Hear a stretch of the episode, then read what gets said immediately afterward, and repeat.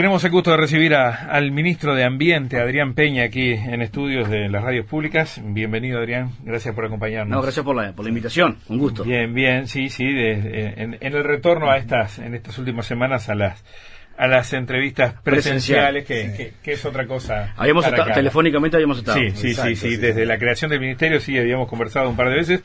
Eh, sí, ya, ya lleva este ministerio. Yo llevo 82 días hoy. 80, y los cuenta de a uno. De a uno. Hay un día menos que me queda para hacer cosas. Lo tengo, lo tengo ahí en mi despacho grande. A todos les digo, mirá que ya van 80, hay que llevar 81, hay que concretar cosas. ¿Y qué es además de, un ministro que firma y de un sello del ministerio? Porque ni siquiera local tienen todavía, están acá en la torre ejecutiva, ¿no? Sí, este, estamos nosotros con Gerardo Amarilla y estamos armando la Dirección General de Secretaría, estamos en el piso 6 de torre ejecutiva, en un espacio que nos prestó la, la OPP pero el resto del ministerio está desparramado por ahí, digamos. Hay una parte que está aquí en Ciudad Vieja, la Dirección de Cambio Climático, está en Rondó y Galicia la Dinama, pero también por Galicia más adelante en unos apartamentos está la División Costas de Dinama, y en el LATU hay una parte también, el laboratorio y alguna oficina. Este, y luego la Dinagua está por la calle Rondó, allí en el edificio donde también funciona eh, AFE, en ese, eh, edificio que es de la Agencia Nacional de Viviendas, ahí está funcionando la DINAGUA. imagino que la, intención de futuro es este, estar eh, integrado en un, solo edificio. ayer lo comentaba, ayer tuvimos la, la presentación, la comparecencia en el Senado presentando el presupuesto eh, del, Ministerio y bueno, sí es una aspiración tratar de, estar todos juntos, ¿no? a ver, aquí el primer desafío que tenemos es crear la institucionalidad del Ministerio saber que ya no es Dinagua, Dinama, etcétera, sino que es ambiente, ¿no? Así en, todo lo que queremos armar y esa y ese romper con esos compartimentos estancos se, se, complejiza un poco más si estamos todos tan desparramados. Entonces la, la unidad física también es importante. Y a mí en lo personal eh, me gusta mucho estar cerca de los temas, entonces eh, ir, este, quién está en un tema, voy, viene, conversamos, entonces esa, esa riqueza no la tengo porque estamos todos a, muchas cuadras, entonces, si bien yo, yo voy semanalmente por cada dirección, y los lunes en general estoy de mañana, toda la mañana en Dinama y toda la tarde en Dinagua, tratando los temas allí en el lugar, pero este, la idea es irnos eh, cuanto podamos a un edificio todos juntos. Tenemos alguna cosa en, la vi en vista, pero también allí hay un tema de recursos. Este, la semana que viene tengo una reunión con, con Azucena Arbelech y bueno, algunos de los planteos pasan por ahí con alguna idea, alguna propuesta este, para plantearlo. bueno, eh, supongo que igual esos planteos se los habrá hecho el vecino de piso, ¿no? Sí, el piso 5 tengo, tengo sí, pero voy a probar con Azucena. ¿Parece mejor camino? No, no, no, depende. en esto. Dentro de... No hagas preguntas complicadas. Dentro de la novedad de que es un ministerio recién generado, eh, están sumando áreas que vienen trabajando desde hace mucho. Casi todo lo que integra el Ministerio de Ambiente eh, viene con equipos que en algún caso traen gente que ya viene trabajando trabajando hace muchos años, que no solamente eh, entraron, digamos, con la actual administración y otros que, bueno, vienen rodando desde marzo. Eso es una ventaja, ¿no? Sí, o sea, nosotros, este, la ley de urgente consideración nos traslada a la Dirección Nacional de Medio Ambiente, la Dirección Nacional de Aguas y Cambio Climático que tienen muchos años de, laburo en, sus áreas específicas. Entonces, en realidad no es que se crea algo nuevo, es que se crea una nueva institucionalidad que integra estas y suma algunas otras y en realidad no es armar algo desde cero, como se dice, sino que es armar algo este, en realidad en marcha. Es como subirse a un ómnibus que va andando, ¿no? Y tratar de no tropezar, porque esto viene andando, viene con expedientes, viene con un montón de cosas en movimiento, eh, cientos, por no decir miles de expedientes en marcha, es una continuidad, ¿no? Y nosotros desde la gestión también lo entendemos como una continuidad. Eh, no, no, no venimos a refundar nada, venimos a, construir sobre lo hecho y en, e, ese sentido este, mucha de la gente que estaba en diferentes áreas es la que sigue estando, ¿no? sobre todo en áreas técnicas. El ministerio es, eh, tiene un gran componente técnico, ¿no? hay un porcentaje de, administrativo, pero hay un gran componente que es técnico y, ese sigue allí, ¿no? ocupando, ocupando sus funciones y, son referencia de los temas más sensibles para, para nosotros. ¿no? Hubiera, hubiera preferido... También me viene dado digamos, los cargos políticos. Claro. O sea, los cargos que son de designación política ya están otorgados. El director de ambiente, el, el cambio climático, el director de agua ya están designados por antes de yo llegar. ¿no? O sea que a mí me, dan el equipo, ya los 11 armados. Ahora ahí, ahí iba la pregunta. Eh, eso está bueno, pero también uno piensa que hubiera tenido interés de armar el, equipo en base a gente de, confianza propia. Sí, claro, siempre uno lo cree así, pero pero en este caso las circunstancias fueron estas, así está dado y ese es el equipo que tengo y es el equipo que estoy tratando de, potenciar. Me viene dado y bueno, y con esos 11 trataremos de hacer el, mejor partido. Está bien. Eh, a ver, hay algunos temas que están en la agenda desde hace años, eh, tienen que ver con todas las áreas que mencionabas. Eh, de hecho, a ver, por, por hacer algo muy cortito, esta mañana recibíamos los reportes de que ya aparecieron cianobacterias en el departamento de Colonia, con playas cerradas, ¿no? En el caso de Carmelo, de Colonia del Sacramento. Ahí hay asuntos que, bueno, hay un expertise hecho, pero hay que trabajar desde ya. Con el tema cianobacterias eh, tenemos un gran desafío, es un problema global, digamos, el tema de las floraciones, no se ha resuelto, no hay una receta este, que, se pueda aplicar y, solucionarlo, eh, o sí la hay, ¿no? Que, es de más largo aliento, que es transformar algunos procesos productivos, es decir, lo que pasa en el río es consecuencia de acciones que hemos ido tomando de decisiones que se han ido tomando, fundamentalmente vinculados a, temas de producción. Hay muchas cosas que han cambiado, ha cambiado el caudal del río, ha cambiado la, la, producción, ha cambiado qué, qué es lo que se carga en esa producción. Eh, y bueno, son, eh, son en las cosas en las que se está trabajando y hay que trabajar mucho más. Ordenar esos procesos productivos para que este, los efluentes que llegan al río, bueno, eh, terminen siendo otros y terminen cambiando, digamos, la vida del río. Que aparte, el río tiene, los ríos, los cursos tienen esa, esa gran riqueza, ¿no? Que rápidamente logran transformarse. Pero para eso hay que ir cambiando esas condiciones. Notoriamente, la contaminación que es producto de lo que se denomina contaminación difusa, es decir, de aquello, sobre todo de, las actividades agropecuarias, es, eh, tiene mucho que ver con esto. La actividad industrial, en menor medida, diría yo, porque está más controlada en la medida que una industria se instala y uno va mañana y está, y va dentro de 10 años ahí es puntual. Es más fácil de controlar y de hecho hay un control, yo diría que hoy el, los efluentes de las industrias que generan el 80% de los mismos están controlados este, en tiempo real por, por la dinama. Eso, eso hoy pasa, por lo tanto ya el, tema industrial no, no, es de tanta importancia y también está la necesidad de avanzar en saneamiento porque está todo lo que contaminan los propios centros poblados, ¿no? Y todo eso va al río, todo eso genera este, cambios en las nutrientes del río y luego se generan estos, estos eventos. Que se potencian cuando aumenta la temperatura, que se potencia cuando el canal, el canal, el caudal disminuye, claro, ¿no? Y es lo que está pasando. Y por tanto es notorio que vamos a tener un verano complicado en muchos aspectos. Uno es este, porque todo el cóctel que favorece la generación de, de, cianobacterias está dado. Eh, y también podemos tener algún problema de abastecimiento de agua potable, por ejemplo aquí en Montevideo, si, si esto que hoy es un déficit hídrico se transforma en, una, en, un escenario de sequía. ¿no? Eh, ya el año pasado tuvimos complicaciones. Eh, en un momento había agua para unos 40 días para abastecimiento de Montevideo. Este, no hubo restricciones, pero se estuvo cerca de ello. Quizá este año tengamos algún problema mayor. Eh, dadas las circunstancias. Entonces, esos problemas van a estar. Allí, con el tema de cianobacterias hay que trabajar en tres, en tres ámbitos. Uno es la cuenca, que es este que les comentaba recién, que eh, se han hecho cosas, no es que no se haya hecho nada, y hay que seguir trabajando, y hay que trabajar mucho en alianza con el Ministerio de Ganadería, Agricultura y Pesca. La semana pasada tuvimos la primera reunión de trabajo de los técnicos de Dinama con la Dirección General de Servicios Agrícolas, porque queremos entrarle al todo, a todo el tema que tiene que ver con, con uso de agroquímicos. Eh, con su control, con su, con su medición, sus efectos en suelo, en agua, en aire.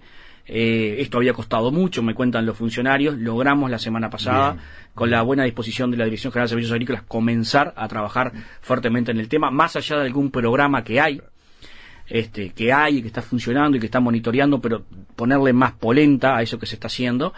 Este, el otro es trabajar propiamente en la fuente, es decir, en el lago. Hay alguna tecnología que se puede aplicar este, alguna de resultado relativo que nosotros vamos a, explorar fundamentalmente en, en, en, algún lago de la OCE, eh, que es la que tiene que ver con la, con la utilización de, de, boyas con ultrasonido, que sabemos que en algunos casos no ha sido útil, pero creemos que bien monitoreada y aplicada y estudiando en algunos, en, algunos lagos de menor envergadura puede ser una tecnología aplicable, no es en todos los casos, es lo que vamos a estudiar en este verano. Eh, ese estudio se va a hacer con la OCE, se va a hacer con, con Dinama, con, con el Ministerio de Ambiente y con la Universidad de la República, ese monitoreo puntual en ocho puntos, de, en ocho focos, ¿verdad? a través de OCE.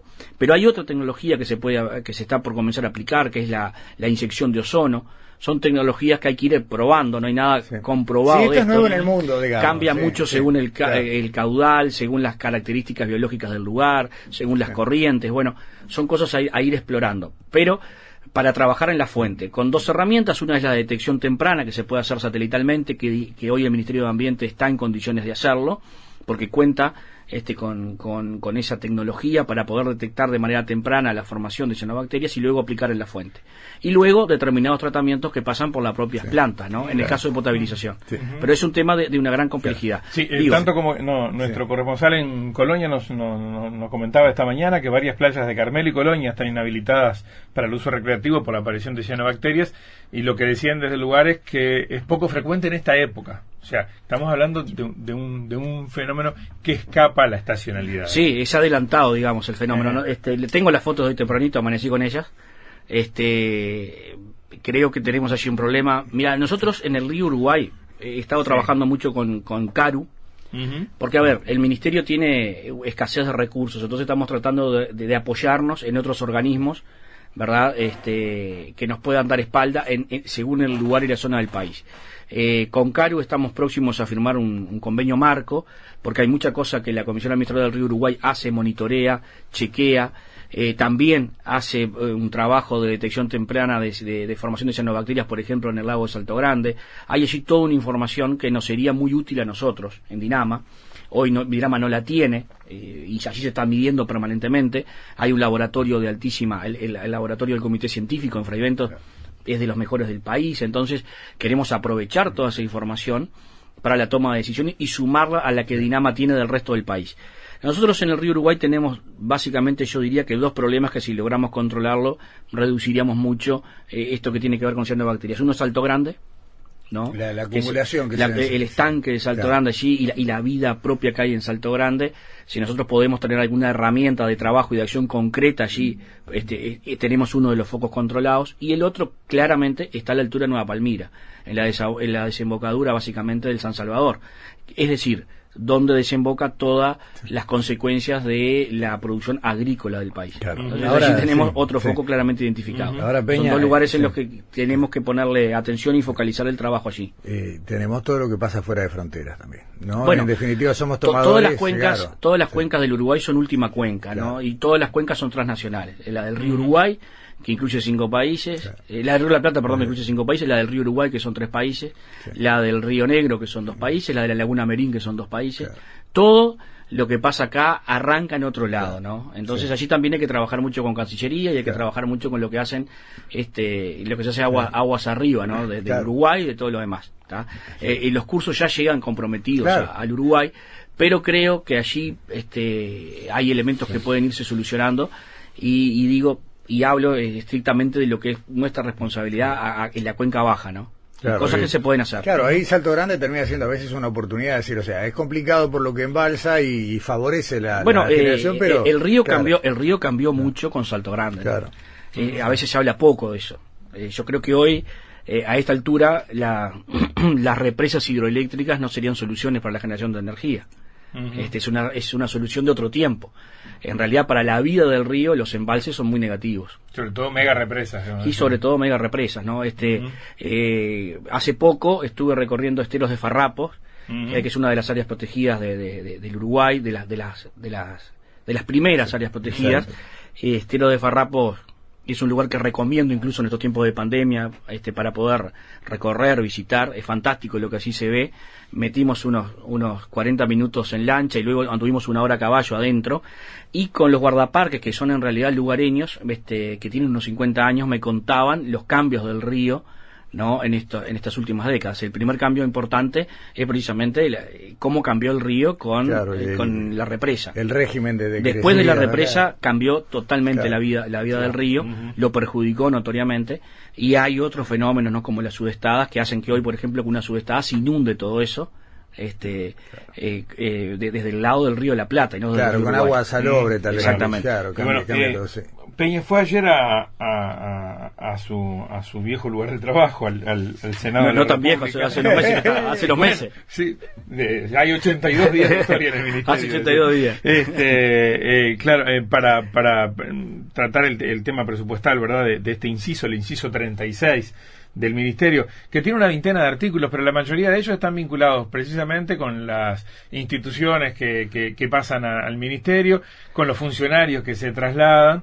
Eh, y con números bastante, bastante, bastante acotados. Esto lo admiten la oposición alerta por esto, lo admite el oficialismo y una de las debilidades del Ministerio, incluso cuando estaba el área ambiente dentro del Ministerio de Vivienda, siempre se decía, bueno, es la capacidad de dar respuesta a todo lo que se nos demanda por la cantidad de técnicos que pueden ser muy buenos, pero número, por ejemplo, recuerdo la tensión que se generaba en Dinama cuando había que comenzar a trabajar en autorizaciones ambientales de algún megaproyecto como puede ser ahora UPM2. Seguramente lo están viviendo. ¿Cuánta de la gente, de los técnicos profesionales disponibles están abocados este, de lleno a un proyecto y bueno, y la sábana corta sabemos lo que pasa. Sí, tenemos allí una, una clara dificultad.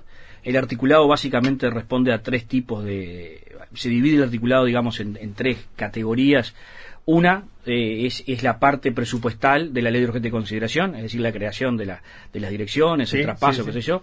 Otras son artículos espejo de lo que ya están en, en el BODMA, en el Ministerio de Vivienda y Medio Ambiente, que debe pasar al Ministerio, y algunas son, eh, son artículos que tienen que ver con la materia ambiental, por ejemplo, la postergación en los plazos de la ley de residuos eh, de, seis meses a partir del primero de enero, o sea, materia específica de, de ambiente y alguna cosa puntual para la gestión del Ministerio. Eh, nosotros, la, sumatoria de estas direcciones que heredamos, es decir, la Dinama, la Dinagua y Cambio Climático, son 644 millones de pesos y tenemos un presupuesto de 765 millones de pesos. Tenemos sí ni algo de millones de pesos de incremento con respecto a este año. Y bueno, con eso tenemos que armar la Dirección General de Secretaría y con eso tenemos que reforzar algunas áreas, por ejemplo la de impacto, eh, que debemos reforzarla, sobre todo por lo que supone este mega, esta mega inversión de UPM2, ¿no? Eh, entonces, sí, eso supone dificultades. Eh, indudablemente quisiéramos tener un, un, presupuesto un poco mejor, pero la realidad es que este es el que tenemos, este es el que logramos.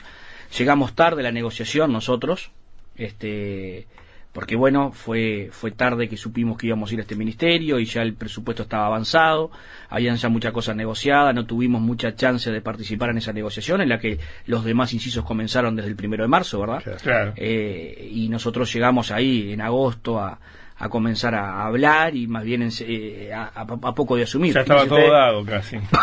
nosotros ingresamos, asumimos el 27 de agosto y el 31 se presentó el presupuesto nacional. O sea que tuvimos una semana antes para ver qué, hacer y cómo podernos acomodar más o menos ahí. no fue no fue sencillo. Y bueno, es lo que conseguimos, es, lo que tenemos. Nuestra idea es este es tratar de, de demostrar que podemos hacer una gestión eficiente, que podemos optimizar el uso de recursos, que vamos a tener una dirección general de secretaría con poca gente, con una única jurídica, con un único departamento de planificación, con un único departamento de comunicación, en fin y demostrar que, que, utilizamos bien esos pocos recursos para tener un poquito más en la próxima revisión de cuentas. esa, es un poco la, la, aspiración. De todos modos, no me quiero quedar, o será que no me puedo quedar con, con esto del presupuesto y tenemos que ingeniárnosla y ver cómo damos respuesta a esta demanda de la gente. Y allí se vuelve clave las alianzas con otros organismos. Las intendencias, por ejemplo. Las intendencias, por ejemplo, son claves en todo esto. Claves, clave. Mire, yo ya tengo pedida la ser recibido por el Congreso de Intendentes ahora en la primera reunión que tienen, que es en diciembre. Allí tenemos muchos temas para hablar, el prioritario residuos, porque la propia ley eh, genera un ámbito, una comisión integrada con el Congreso de Intendentes para avanzar en la, reglamentación de la ley y en las disposiciones que la ley establece. Pero hay una serie de temas más que queremos trabajar junto a las intendencias. Así yo creo que podemos tener la territorialidad y la, descentralización que no podemos generar propiamente, digamos, por escasez de recursos. Pero también hay otros organismos en los que creemos nos podemos apoyar. Ponía recién el ejemplo de la CARU. Pero estamos pidiendo ayuda a muchos organismos. Estamos poniendo digamos, nos estamos recostando también a Arlatu, a este, a Línea, a todos aquellos que están haciendo cosas que tienen que ver con el ambiente. Ni que hablar a la Universidad de la República, ni que hablar a, este, a la UTEC, este, porque queremos potenciar ese vínculo con la academia, vamos a generar una unidad dentro del ministerio de vínculo directo con la academia. Este, hoy se hace mucha cosa desde el Ministerio, desde las diferentes direcciones, con la Universidad de la República, pero eso está un poco disperso y en la reunión con el rector Arim acordamos precisamente eh, eh, tener un vínculo directo, digamos, y poder planificar en el largo plazo el trabajo con la Universidad de la República. Eso me parece fundamental, porque nosotros, este es el Ministerio de largo plazo. En el mundo, el Ministerio de Ambiente es el Ministerio de largo plazo. Seguramente de esto flaquito que surge hoy, eh, chiquito, con poco presupuesto, sea el comienzo de un ministerio que dentro de 20 años será un ministerio con mucha potencia, que es lo que aspiramos, ¿no? y que realmente tenga incidencia sobre la toma de decisiones eh, en el país. Y para eso, y para ese largo plazo, la alianza con la academia es fundamental. Entonces, eh, nos vamos a respaldar en todo eso, ¿no? y tenemos muchos ámbitos en los, cuales respaldarnos. Por ejemplo, les comentaba que comenzamos a trabajar en el tema este, agroquímico con el Ministerio de Ganadería. El Ministerio de Ganadería tiene mucha información con respecto a esto. El tema es que la comparta, el tema es que, la, que la socialice con nosotros y que podamos comenzar a trabajar sobre la información que ya tienen. Si el ministerio no lo hiciera, nosotros tenemos que arrancar de cero, en un registro, en un control paralelo, lo que hace ganadería. Bueno, no. No tiene mucho sentido. La semana pasada yo les dije, miren, esto nosotros lo tenemos que hacer igual lo vamos a hacer igual. Ahora, si contamos con toda la ayuda de ustedes, se nos va a facilitar mucho el camino y vamos a llegar más rápido a los, objetivos. Y así fue entendido por el director y por el ministro de Ganadería y ahí comenzamos a trabajar. Eh, entonces creo que potenciar esas alianzas es el camino que nos queda, aparte en un ministerio que es muy, muy transversal. Hace poco, facilitado por el BID, tuvimos la chance con Gerardo Amarilla de, participar de un encuentro virtual, obviamente, en estos tiempos, con los primeros ministros de Ambiente de Chile, de Colombia, de Perú, de Panamá, por ejemplo, ¿no? Y ellos compartieron su, su experiencia como primeros ministros de Ambiente de esos países. Y la clave está básicamente en, en esta red de alianzas estratégicas y en esta red transversal que los ministerios deben construir con otros organismos que ya están haciendo cosas. ¿No? Yo me he encontrado con mucha gente haciendo cosas que tienen que ver con ambiente en diferentes áreas. Bueno, tenemos que ordenar todo eso en, en, un plan único y potenciar la función del ministerio y tenemos que darnos maña con, con los recursos que tenemos, ¿no? Eh, Peña, el viernes, eh, no sé si estará en persona, supongo que sí, eh, se desarrolla la segunda conferencia sobre océanos en Uruguay. justamente creo que el arranque en la torre ejecutiva tiene que ver con la posibilidad de la participación del Ministerio de Ambiente. ¿En qué está? O sea, tenemos, dicho esto hasta el cansancio, más agua que tierra, ¿no? De acuerdo a lo, que son las últimas adquisiciones a partir del derecho internacional de Uruguay y muy, muy insuficientes recursos, ya no digo para controlar, digo para conocer lo que hay ahí. Eh, ¿Cómo se para? bueno, ese es un, gran, es un gran desafío, es un gran desafío. Hace poco me visitaba el embajador de Estados Unidos, ¿no? Y me decía que le llamaba mucho la atención la poca importancia que el Uruguay le, da a estos temas, ¿no? Este, termina la arena, sí, dice, hasta la ola. Eh, dice, si usted le roban una vaca se preocupa, ¿no? Si a usted le roban una zorra con soja se preocupa, ¿no? Pero si le roban peces no se preocupa. ¿Por qué no se preocupa? Me decía el embajador, un poco enojado. Y, Porque aparte lo roban los chinos, por eso se preocupaba él. Bueno, eso, eso le vos. pero pero esa, esa es la realidad. Nosotros creo que tenemos ahí todo, todo un campo para, para desarrollar eh, naturalmente. Eh, el tema de los recursos es importante. Hay una propuesta y, además la protección de determinada área de, de, nuestro océano, de, nuestro, de nuestra plataforma marítima, como área protegida es fundamental. El objetivo global es que cada país tenga el 30% de su, este, de su mar territorial protegido. Eso asegura la biodiversidad en el 100%. Eh, por eso es el 30, no es una cifra arbitraria. Eh, seguramente en la actividad del viernes se presente una idea, hay, hay una ONG con asiento básicamente en el este, en Rocha, que está planteando este, una zona de área protegida este, frente a toda la costa de Rocha, ¿no? Este, es, la, OCC, la Organización de Conservación de Cetáceos. Es, es una es una posibilidad este, lo tienen que presentar y tienen que seguir todos los pasos que dentro del ministerio hay para que esto se pueda transformar en área protegida, pero sería este, una oportunidad. Es, ahí comenzaríamos con un porcentaje determinado de nuestro mar territorial protegido, no es el 30% naturalmente, pero es un comienzo de una línea que me parece que puede beneficiar mucho este, al país. ¿no? Allí, claro, si, si un área se determina como protegida, tenemos que ver también cómo luego controlamos su protección. Ya es difícil controlar en tierra o, en río, en mar, ni hablemos. Allí hay que ver, allí hay que hablar con, la, Armada, Nacional y, bueno, pero hay, hay interés en que esto, en que esto avance. Eh, vuelvo a tierra. No, dos o tres temitas, a ver si, en estos minutos podemos tratarlo. Eh, primero, el primero de ellos, hoy de tarde audiencia. Eh, se suspendió para mañana. Se suspendió, quedó para mañana. Quedó para mañana. La teníamos para hoy 14.30. Sí, pero tuvo un problema la jueza. Ah, bien, bien. ¿Les, ¿Les interesaba a ustedes un poquito más de tiempo? ¿Les viene bien? No, no, nosotros no, tenemos nada que ver. Bueno, nosotros la vemos como ustedes. Claro, casi. ¿Qué pasa si, si lo que la jueza da es lugar ese recurso de amparo y, suspende la, la, obra? Este, como todo recurso, habrá un fallo. Eh, seguramente eh, la parte que, que, no sea beneficiada con el fallo apelará y luego habrá una sentencia definitiva y será la que se va a acatar. este, para nosotros está en ese ámbito. O sea, nosotros no somos ni, ni demandados ni somos ni siquiera testigos. ¿no? Lo único que hemos hecho es facilitar la el expediente que lo solicitó la, la jueza y luego el, expediente que demuestra que precisamente los, los, tiempos en los cuales debieron haberse presentado determinados trabajos no se no se, no se había hecho por parte de la empresa eh, lo que hay es el argumento fundamental que eh, maneja claro lo que, yo no conozco el expediente no, no, no lo conozco eh, conozco lo que ha trascendido públicamente en cuanto a, a, la base digamos del recurso mm. la empresa ha tenido algunas demoras en la presentación de algunas cosas. ¿La autorización ambiental previa? No, la autorización ambiental previa la tiene, eh, condicionada, ¿verdad? Hay etapas, tiene una autorización ambiental previa general, que obliga a algunas cosas a la empresa, ¿no? A presentar algunas cosas, entre ellas eh, un plan de monitoreo y a monitorear durante dos años determinadas variables, por ejemplo.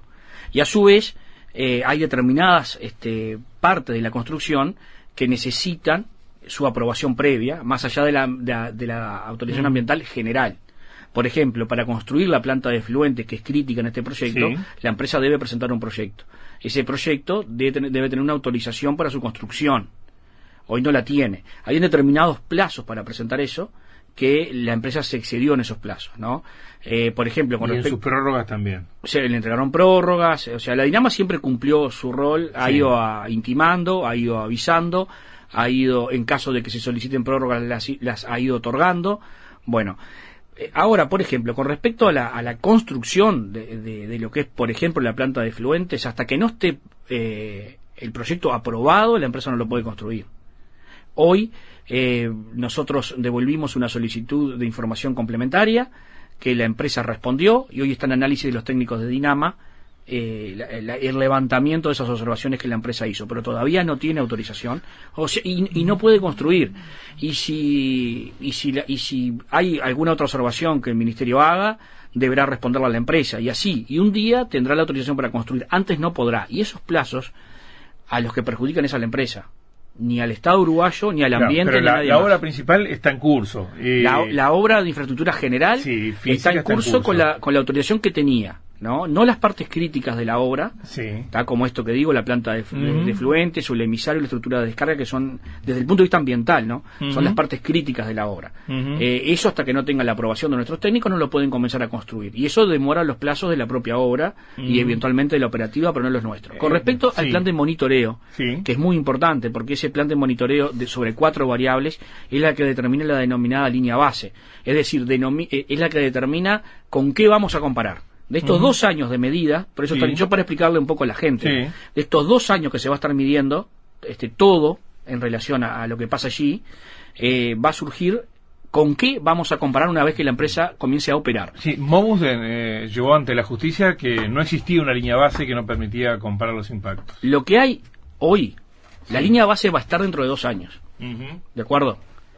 Porque la empresa tiene que monitorear durante dos años antes de la operativa y la empresa tiene planificado comenzar a operar en noviembre del 22. Será ahí, será más. Esa es la, es la planificación original de la empresa.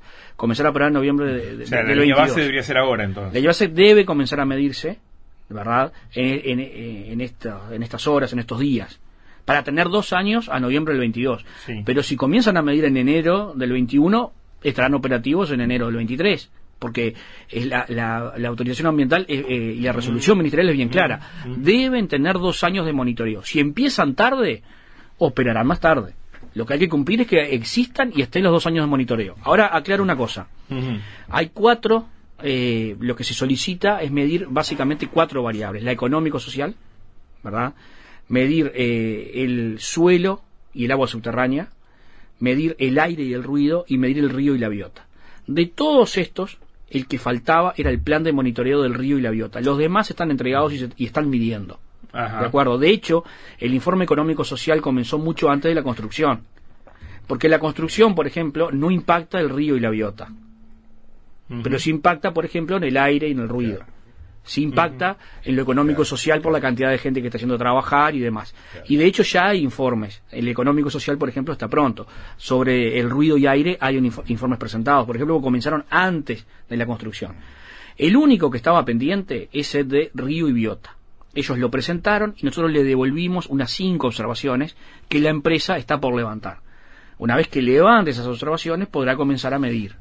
Hay una, hay una, hay Pero es el único que está pendiente. Bien, hay una posibilidad de sanción de parte del, del, ministerio también por incumplimiento de impacto, pero ya hay más en los temas del transporte. Bueno, nosotros. ¿Qué pasó con eso? Lo que pasó es que en ese caso particular es que hay un transporte, lo que se llama el transporte especial de cargas, que es el transporte previsto, es un proyecto en sí mismo que es todo lo que va a ser la estructura y la maquinaria que va a operar en Paso Los Toros.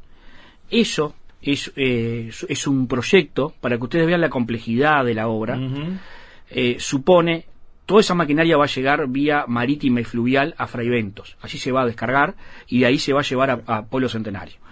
Eso supone un año de transporte de convoys de camiones de 7 kilómetros de largo, que necesitan una serie de, de, obras de UTE, que necesitan, este, eh, por ejemplo, terceras vías, eh, puentes, eh, dos muelles en Baigorria, porque eso cruza en Barcaza, eso va por arriba del Río Negro, cruza en Barcaza, ¿verdad? Este, y se carga de nuevo y, llega a Pueblo Centenario. Es esos convoys de 7 kilómetros de largo, imagínense ustedes 7 kilómetros de camiones, se trasladan a una velocidad de 25 o 30 kilómetros por hora, por lo cual hay que prever, el Ministerio exigió terceras vías donde el convoy sale de la ruta y se detiene para dejar el paso liberado al resto. Bueno, todo ese proyecto no necesita una autorización y la, no el transporte que está previsto para eh, mediados de febrero, ¿no? Comenzar. Para la segunda quincena de febrero el eh, comenzaría el transporte de todo. Pero hay que adaptar esas vías a esas condiciones. Todo eso lleva una serie de obras que todas las hace UPM y esas obras comenzaron sin la debida autorización nuestra. Y ahí es donde está el proyecto de sanción. Que la empresa entendió que estaba habilitada, por eso lo, lo, comenzó, presentó descargos y hoy sigue en trámite esa sanción que sería la cuarta de este proyecto. Mm. Todavía esa sanción no está definida porque la empresa presentó sus descargos, digamos. Pero esto demuestra que el Ministerio está, eh, es celoso, digamos, de su función, está atento a, a cada una de las, de, las habilitaciones y cada uno de, los pasos que se van dando en este proyecto. Es un proyecto muy, muy complejo. Este, son cuatro, cuatro de, alta de alta complejidad. Uno es la propia planta sin paso de los toros, otro es el ferrocarril central, otro es la terminal portuaria y otra es la ampliación de químicos de la, de la, empresa que mira en Fraiventos. Y luego hay una decena, yo diría un centenar de proyectos conexos, en el que está este, el transporte de cargas especiales, pero hay un montón más. Y vamos a tener más inconvenientes adelanto, porque por ejemplo, la, la, situación esta del retraso en el ferrocarril central va a llevar a una situación que es que la empresa esté seguramente operando sin que pueda sacar su carga por el ferrocarril central. Y ahí... ¿La alternativa? Bueno, ahí ya estamos comenzando a estudiar las alternativas que la empresa nos presentará y su impacto ambiental. Y bueno, pueden ser la salida en camiones. Sí, sí salían camiones. En navegar Río Negro no se puede por las represas. Así Exactamente, las represas lo trancan, entonces. Eh, y eso está por comenzarse a estudiar. Pero es una complejidad adicional, digamos. Una atención para la ruta 5, si uno se imagina que es el, el eje más directo, ¿no? Este, por lo menos, ¿no? Imaginen ustedes el ingreso a Montevideo. ¿Y de qué plazo hablamos de esa alternativa? Bueno, esto hay que, hay que, estudiarlo en los próximos meses. Ya, Claro, pero ustedes estiman cuánto tiempo puede necesitar. Bueno, hoy, hoy se está, se está hablando de una prórroga del ferrocarril central de ocho meses. Podríamos trasladar un plazo similar. Podría ser. Eh, seis o ocho meses o quizás. Seis, ocho, meses mínimo sería lo que estaríamos con la empresa produciendo sin ferrocarril central. Saliendo por camión. Eh, Peña, para, para terminar, lo, traigo a Montevideo, un reporte, un, un, informe de la Institución Nacional de Derechos Humanos eh, le señala a la Intendencia de Montevideo y al Ministerio de Ambiente sobre la no actualización de la, la medición de coliformes fecales en las playas de Montevideo. Se señala que la tabla que se utiliza está vetusta que habría que actualizar y pone en duda la calidad sanitaria en ese sentido de las playas de la capital. Eh, ¿Qué hay de eso? Sobre eso no tengo información. Vi la, información pública hoy, no en la prensa. Este, seguramente en el día me esté informando con, nuestros técnicos en calidad de agua y, de costas que, que, que asidero tiene esto y que y si es así que debemos hacer para corregirlo, ¿no? Este, pero hoy, sinceramente, a esta hora no tengo más información que la que está en la prensa. Teniendo en cuenta que viene levantando el termómetro, es un tema urgente. Sin duda. Eh, ¿Se tomó alguna definición respecto al, a la usina del departamento de Canelones? Eh, es más, ni siquiera sé cómo usted lo llama. Si lo llama eh, usina de depósito de residuos o mega basurero como lo los vecinos. desde, que soy ministro le llamo sitio de disposición final. ¿Hay alguna definición? Todavía no. Seguimos trabajando. Hemos explorado un par de soluciones que no han sido viables.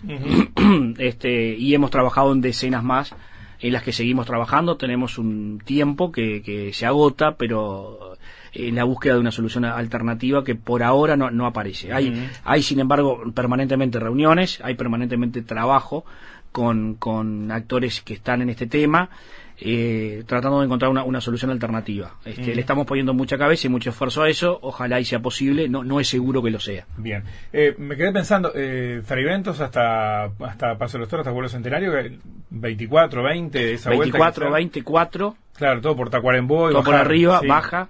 Sí. Este, sí, mucha obra. Mucha obra. A ver, el proyecto, yo ayer lo comentaba en la comisión de presupuesto, más allá de la posición de fondo que cada uno tenga. ¿no? Eh, mismo en mi caso, yo he estado en contra yo, por ejemplo, fui muy activo en contra, como legislador, contra la, llegada del ferrocarril central a Montevideo, porque advertíamos esto que está pasando. Pero más allá de toda esta discusión, eh, indudablemente el proyecto eh, es, el más grande en la historia del país. Uno suma la inversión pública y la inversión privada, nunca hubo en el Uruguay una inversión de estas características. Por lo tanto, el movimiento económico y eh, la afectación que esto está generando y los movimientos que esto está generando es realmente importante, ¿no? este, y a nosotros nos, nos lleva eh, gran parte de, del tiempo en el, en, el ministerio. Nosotros eh, semanalmente, personalmente me reúno con, con quienes trabajan en alta complejidad, que es, el área de, la Dinama donde esto se lleva adelante, y este, mensualmente lo hacemos con, con la empresa en un chequeo directo y personal de cómo vamos avanzando en todo este abanico de cosas. Para otra charla, eh, para otro día, quiero hablar de turismo y ambiente. Despertó mi envidia cuando dijo que había recorrido Esteros del Farrapo. Yo llegué hasta allí y no, no encontré cómo. Eh, y hay mucho por hacer, ¿no? Para, para hay, hay muchísimo por hacer. Vamos a estar, en diciembre vamos a estar largando un plan de turismo en áreas protegidas. ah, bien, bien, bien, bien, bien, Qué lindo. Eh, Adrián Peña, gracias. Con mucho gusto y a la orden. Hasta pronto.